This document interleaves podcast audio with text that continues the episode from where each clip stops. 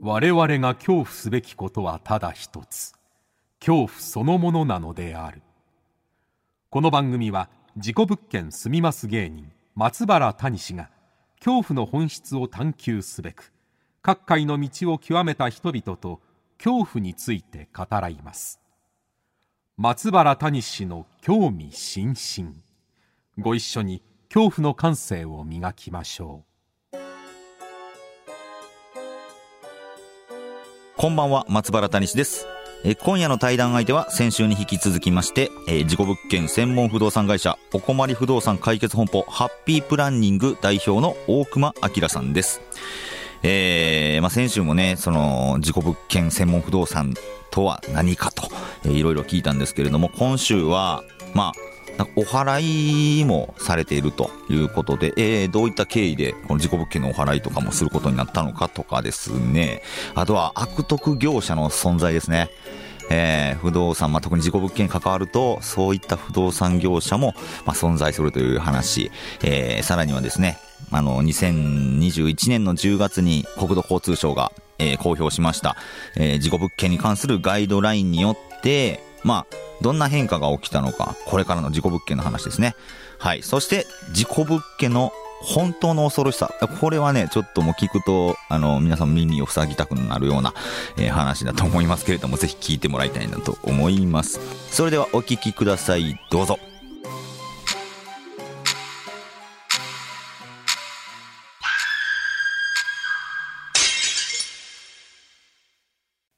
それでは先週に引き続きまして、えー今夜もハッピープランニング大熊明さんとえー恐怖について語らいたいと思います。どうぞよろしくお願いします。よろしくお願いします。はい。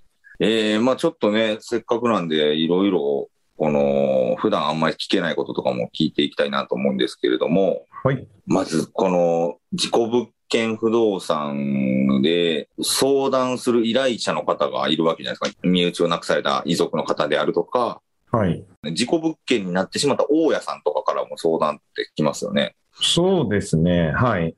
これ、まずどういうお話をされるんですかお話というと、まあ、相手の方から、こういった形で、こういった場所で、どういうふうに亡くなりました。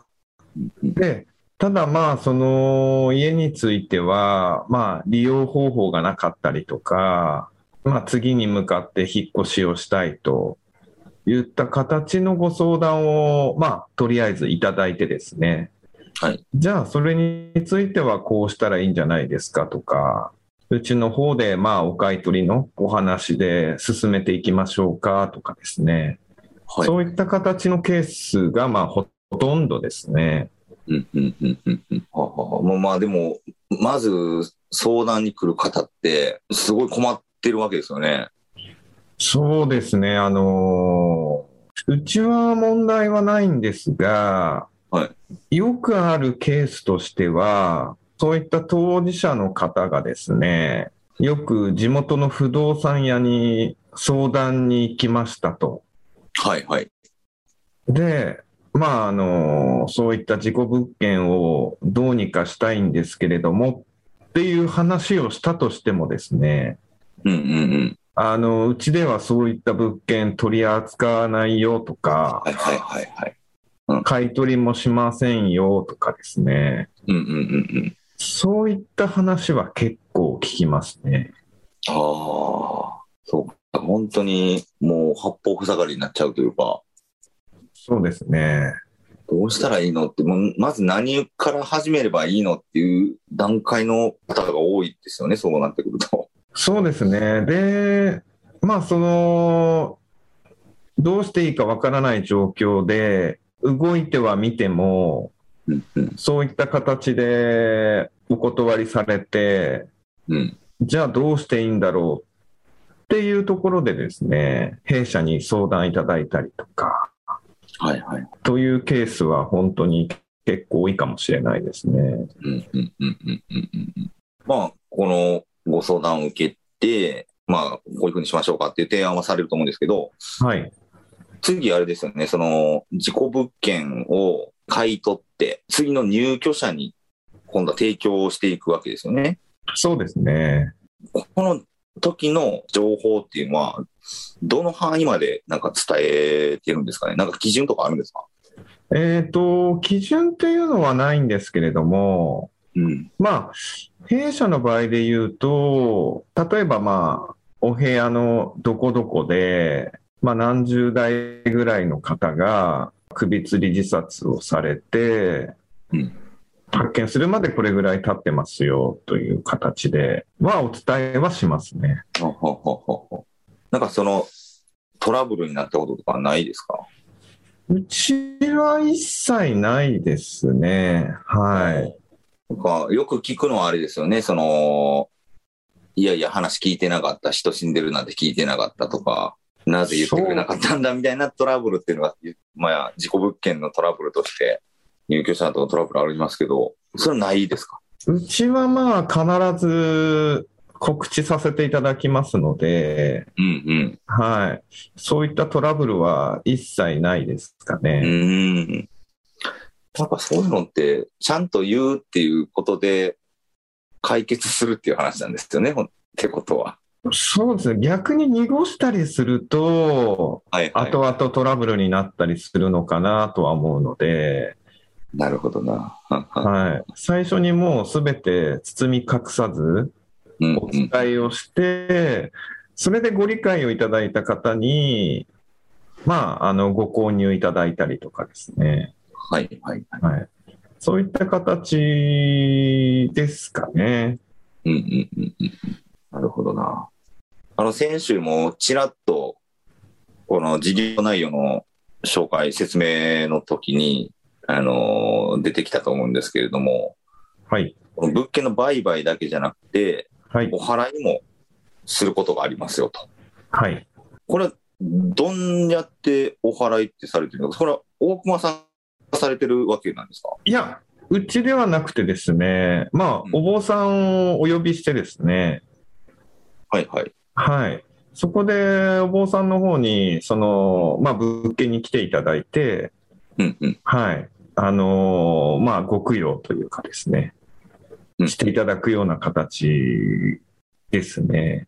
それって、あれですか、その、遺族の方とかも参加されたりするんですかえっ、と、遺族の方が参加するケースもありますし、あるんだ。あと、は、あの、新しくうんそこに住むという方がほうほう。ご一緒に立ち会うっていうケースもありますね。お払いを立ち会うケースもあるんだ。はあはあはそうですね。あはあはあはあ。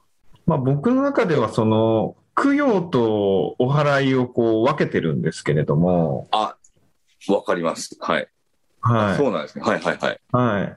こう、孤独死とかですね、まあ、あの、やはり自殺とか、そういったのは、まあ、ご供養みたいな形でですね。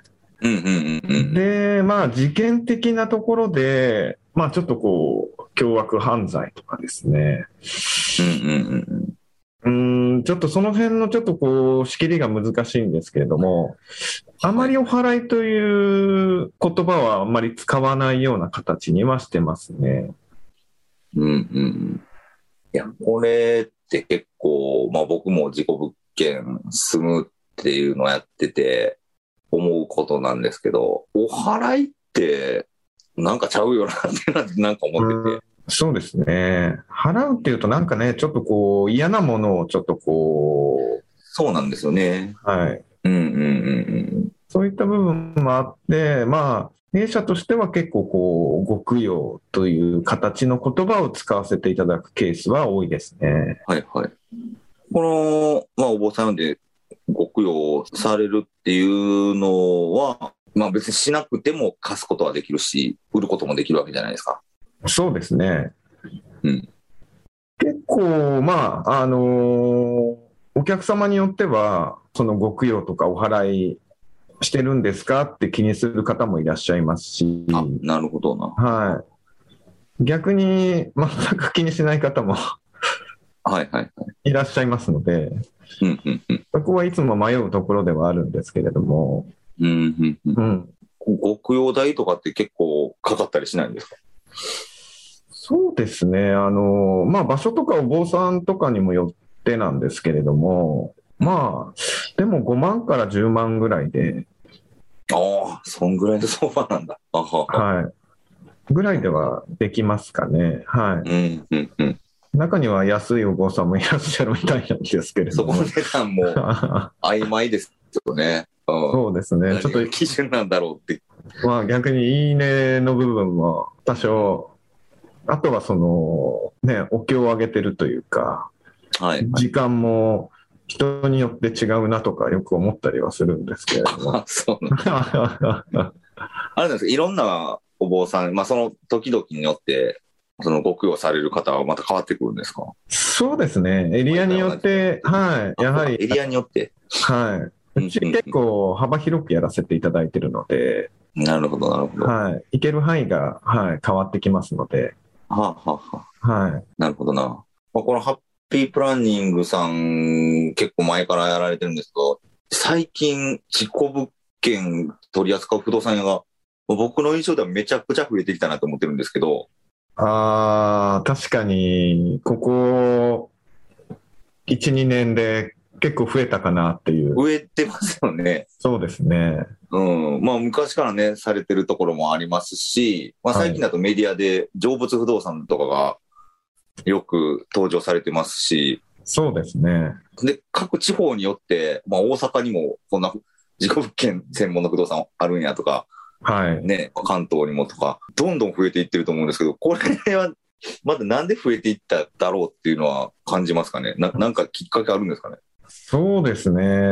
やはり、数が多くなったというかですね。事故物件自体の。そうですねうん。やはりこう、昔は無限にされてた物件が、再生することによって、まあ市場にも出せるっていう部分もありますし、うんうんうん。将来的に見るとやはり、高齢化の部分もあってですね、孤独死なんかは増えていくような状況かなっていうところもあるとは思うんですよねう。んうんはいはい。はい。その辺で増えてきてる部分はあるのかなとは思いますね。結構増えて、こう事故物件、不動産増えてきてると思うんですけど、はい。このハッピープランニングさんとして、まあ、あのこういうところを自分たちは特化してますよっていうのは、なんかあったりしますかそうですね、まああの経験自体は、まあ、結構いろんなケースを取り扱いさせていただいてるので、まあ、その辺では、まあ割と難しいケースだったりとかですね、はいはいはい。はいあのただ単にその孤独死、自殺がありましたうんっ。ていうだけではなくて、その周りの作業っていうのが割と結構大変だったりしますので。周りの作業。はあ、はあはあ、はい、例えば人が亡くなることによって、まあ、相続が発生したりしますので,、そうか、もういろんなことがありますね。相続もありますよね。はい。はい、でそういったのもありますし、まあうん前にもお話ししたように、まあ、遺品整理があったり、いいぜいいぜいいもんはい、あとは特殊清掃だったりとかですね。うん。そういった部分で、やはりあの新しい会社さんは、まあ、数がそんなに取り扱ってないと思いますので、そうか。老舗の強さですね。老舗って何なんだろうってなるけど。 ええまあその辺でいろんなケースやらせていただいてるので、多いですよね。はそうか。さすがやっぱね、信頼と実績の自己物件不動産という形、ええどの業界もそうなんですね、やっぱり。い、そうですね、まあその辺で、あとはまあ、僕が、なんていうんですかね、その相談者の方に結構寄り添ってお話をさせていただくケースが多いの で、寄り添いますよね、大熊さんは。ええまあ自分ながらその実体験がありましたので、うん。そこで何もできなかった自分っていうのをこう照らし合わせてしまってですね、はいはいはい。どうしてあげたらいいんだろうかとかですね、うんうんうんうん。うんそういったのはよく考えて行動はしてますね。なるほどな。この、まあ、事故物件取り扱い専門で、ハッピープランニングという、まあ、会社があるんですけど、ある、あると思うんですけど、はい。不動産業界全体において、このハッピープランニングでどういう立ち位置になるんですかね。ちょっと難しい質問かもですけ ど。そうですね。まあ、全体で見たら、まあ、はぐれもんみたいなところはあるかも しれない。はぐれもんみたいな感じになる。はい。はい。ただ、必要な部分ではあるのかなっていうところうんでうは。んうんうん。だえからやっぱ全然違いますかその、大熊さんも経験されてた、一般的な不動産屋での仕事と、今やってることってやっぱ違いますかえそうですね。方向性は一緒なんですけれども、うん。それに付随する作業っていうのが、いくつも増えてくるので、そうか。普通、一般的な不動産屋ではやらないことが多いってことですよね。そうですね。普通であれば、まあ本当に物件があって、うん売りますよ、買いますよで済むお話が、うん。うん。やはり人が亡くなっているということがありますので、うんうんうんうん。まあそこでしなければいけないことが、やはり2つ3つ増えてくると。うんうんうん。うん。それをまあ、いかにスムーズに片付けられるかっていうところはあるかもしれないね。はいはいはいはいはい。まあ、この、まあ、大島てるさんもね、あの、よく喋っておっしゃってるんですけど、大島てるさんは、まあ、事故物件っていうこと、まあまあ、大島てるとサイトが世に認知されればされるほど、あの、自分のやってることは、あの、精度、密度が上がっていくっていう話をしてたんですけど、うんうんまあ、大熊さんもメディアにもよく呼ばれるじゃないですか。事故物件の説明してくれくださいとかで。はい。これ、仕事受ける時の、なんていうのかな、あの、基準とか、なんか、まあ、メディアに出る意味とかって、大駒さん的にはどう思ってたりするんですかね。そうですね。あの、メディアの方に、こう、お呼びしていただくことに関してなんですけれどもうん、そこで、あの、信用っていう部分が、やはり出てくると思うんですよね。はいはいはい。はい。で、まあ、そういったメディアとか出させていただくということは、もう、僕の中では実質、騙したりとか、嘘をつけない、お客様に対してですね。うんうん。あの、過去にもあったんですけれども、はい。あの、事故に遭われてしまったうんご遺族が、まあ、業者さんに連絡をしてですね、うんうん。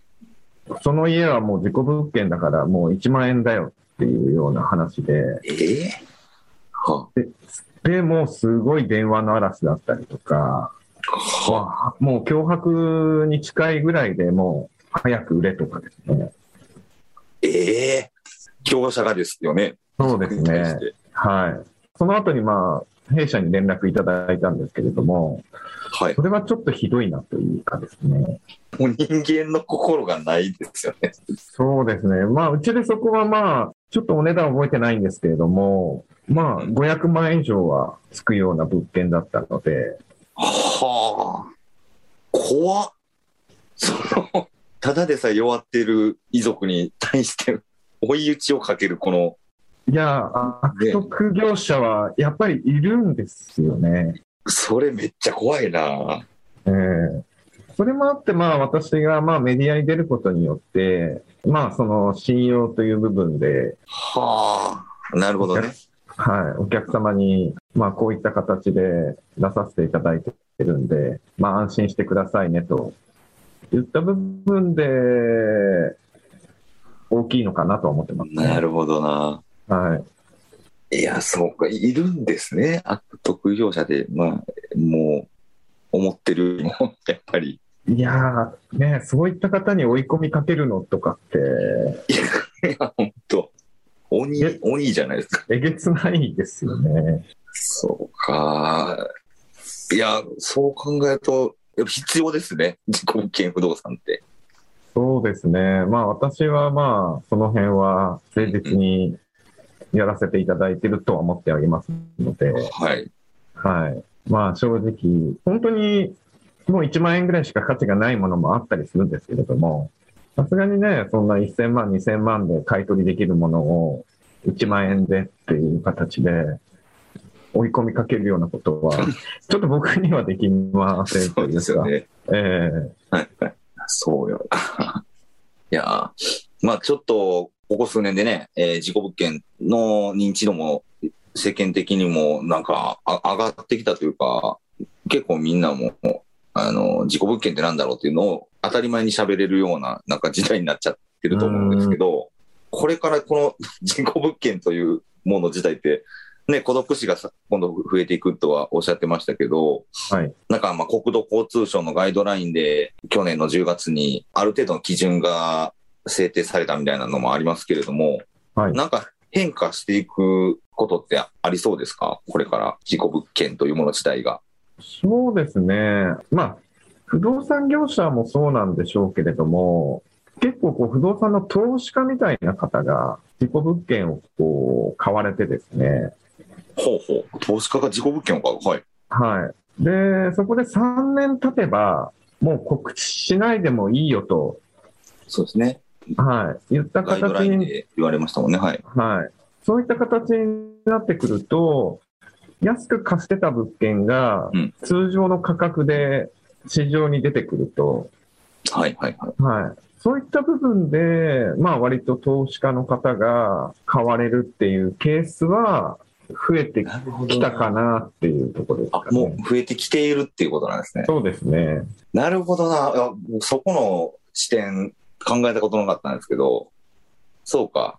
あの、まあ、リスナーさんにはね、この事故物件のガイドラインとして、去年言ったら3年経てば告知しなくても良いという、まあ、基準が、ガイドラインが作られたんですよね。はい。で、まあ、でも、まあ、自殺とか殺人であったりとか、まあ、特殊清掃の入っている孤独死に関しても3年になるんでしたっけそうですね。まあ、凶悪な犯罪とか以外はですね、まあ、おおむね3年と、おおむね3年になるんですよね。はい、いったで、形さらで。に今まで孤独死と言われていたものが、クリーニング、特殊清掃しないのであれば、告知義務もないですよっていう話ですよね、確か。そうですね。特殊清掃等みたいなところなんで、と。はい。まあ、多分、まあ、特殊清掃と合わせて、まあ、リフォームに入ったりとか、うんうんうんそういった物件以外は、まあ、告知しなくていいですよ、という。というのが、まあ、制定、まあ、ガイドラインが公表されましたと。そうで、ですこれによっね。て、投資家がそうなんですね。3年経ったら消えるし、はい。ある程度の孤独者は告知しなくても良いというのもガイドラインで言われるから、自己物件にどんどん投資する投資家が増えてきてるということなんですそうですね。まあ、日本の方もそうなんですけれども、ね。うんやはり海外の中国の方とか、中国の人、多いですよね。多買い取です。人。多いですね。うんうんうん中国の文化もあるんですが、日本の不動産がまあ安いという形でですね、はあはあは中国の方がまああさり買いしてるんですけれども、あ。はいはい。その中で自己物件、まああの市に対してあまり抵抗がなかったりしますので、ああ、そうか。文化の違いですよね、それは。はい。そこで、まあ海外の方が自己物件を購入されるっていうケースもありますね。ああ、なるほどな。すごい、やっぱ、ビジネスが動いてますね。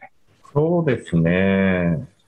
うんうちにもやはり買いたいっていうことで、海外の方とか、はいはい。あ、はいそっか。事故物件を、ハッピープランニングさんが買い取って、はい、その物件を、海外の投資家だったりが、また買い取るっていうことなんですね。そうですね、買いたいんで、なんかないですかっていうことで、なるほど、そっかそっか。はい買い取る人の相談もあるわけですもんね、もちろん。そうですね。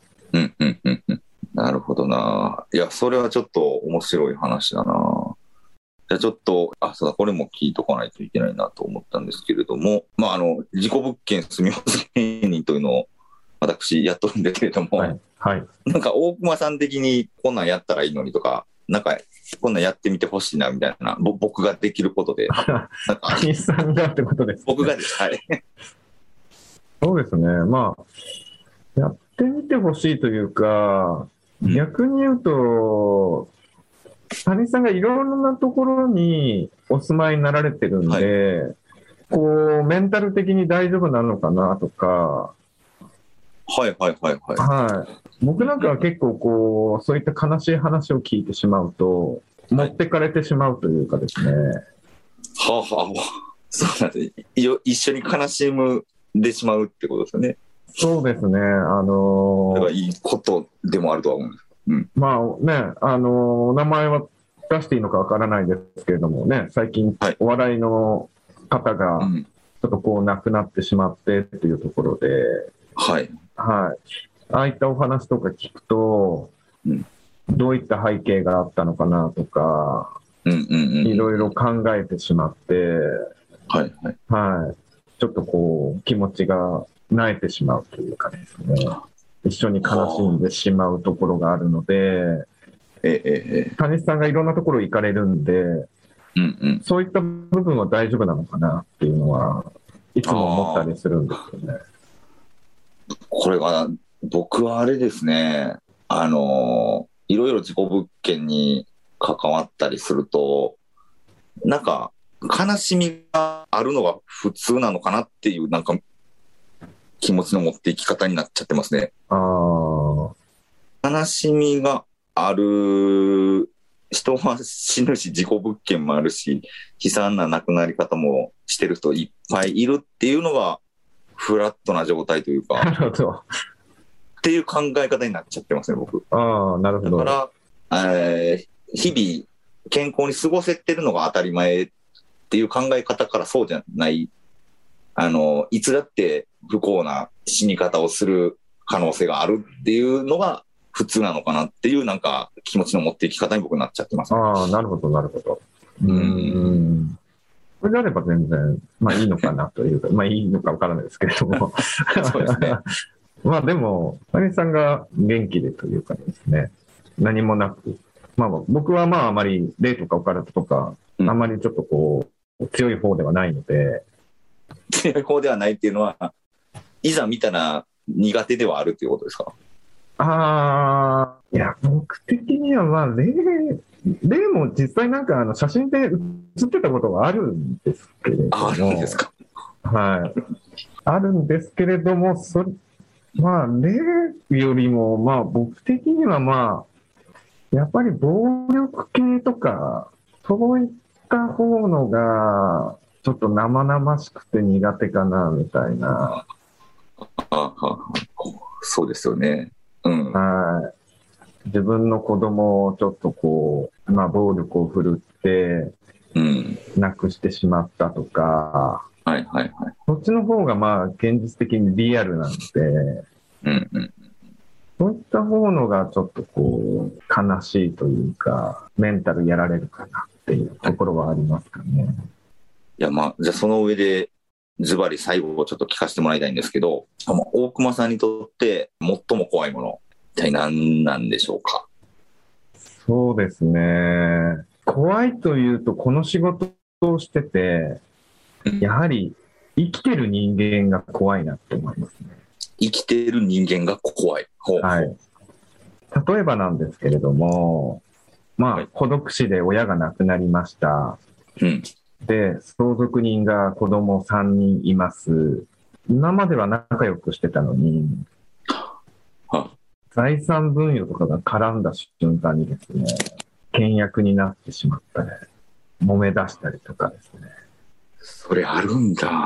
はいあとは、旦那様が自殺で亡くなられて、うん残った家は、まあ、あの住宅ローンがまあゼロになって、うん奥様の資産になるんですけれども、ほうほうほうその時に死んでお金になってよかったなとかですね。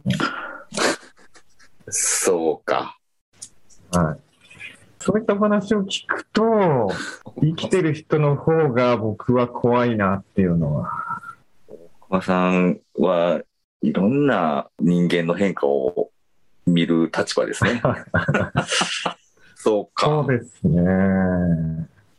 遺族が、まあ、幸せにはとはまだ違うかもしれないけど立ち直るっていうことだけじゃないんですねこの事故物件の後の世界ってそうですね。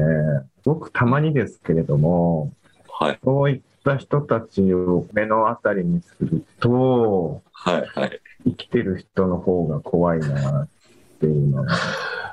怖いなあうわあいや、仮に自分が亡くなった時に、ね、自分の家族が、と揉めたりしたら、すごい切ないなと、切ないですねえ。ーまあ、あの、天から見守りながら、揉めてる姿を見たくないなっていうの。いや、そうよな。人間って怖いですね。確かに。怖い。生きてる人がやっぱり怖いなっていうのは、うんたまに思いますね。いや、これはちょっと身に染みる話やな。いや、ということで、え2週にわたって、奥間さんに、えーお話を伺いましたけれども、いかがですかこういうラジオ番組とか、結構2週にわたって喋ることって、あんまりないんかな、あま、とも思ったりするんですけど、いや、あの、久々に、ええ谷さんとお話ができて、楽しかったです。お世話になってます。今の結構、今、大熊さんからお借りしてる物件をちょっと過ごしてみて、思ったことがあって、はいご近所付き合いむずいなって思ったんですよ。 あ、どんな感じなんですかご近所は。はい。まあ今、実際ね、事件があったとか、まあ、人が亡くなっている物件を大熊さんからお借りしてるんですけど、これって初めての体験なんですけど、住宅地ってご近所付き合いがあるんだな、一軒家って。ああ、はマンションってなかったんですよ、今まで。いはいはい。隣に住んでる人がどんな人かもわからないし。ええでも一軒家って、家に帰るたびに、近所の人のと会うよなっていう、ああ、まあまあまこれが今僕、あらあ新たなステージというか、あ。 絶対怪しまれてるし、とか。その、亡くなる、うん亡くなるケースにもよりますよね。もう孤独。死で、もう表にも出ないような人であれば、近所付き合いはないと思うんですけれども、うんうんうん。谷さんがこう、お借りいただいてるところの家っていうのは、結構、周りの方と仲良くやってた方だったんで、そうなんですね。うわ電気つけるのちょっと、ご近所なんか思われへんかなとか。はい。で、逆に、電気つけたら誰かおるって思われるから、電気つけずに、あ、でも空気入れ替えしようって思って窓開けたら、ご近所の人に、あれ、幽霊じゃないかって思われる。まあ、それ そんなはのが、今、まあ、それだけのあそこ、事件がありましたからね。まあ、 そうですね。えーちょっと、まあ、貴重な体験を今、させてもらってるところです。はい。はい、ありがとうございます。ありがとうございます。ちょっとまた、引き続き、ちょっとお世話になると思いますけども、どうぞよろしくお願いします。はい、こちらこそよろしくお願いします。ということで、えー2週にわたり、えーお話を伺いました。ハッピープランニング、大熊明さんでした。ありがとうございました。ありがとうございました。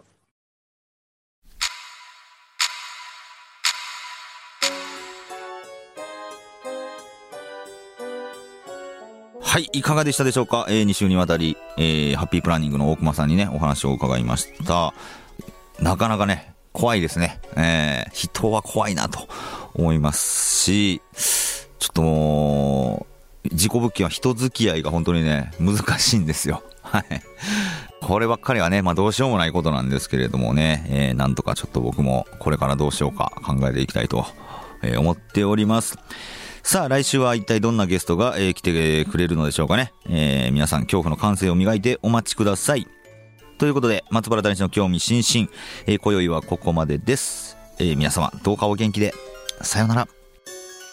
夫が亡くなったおかげでお金がたくさん入ってきたの。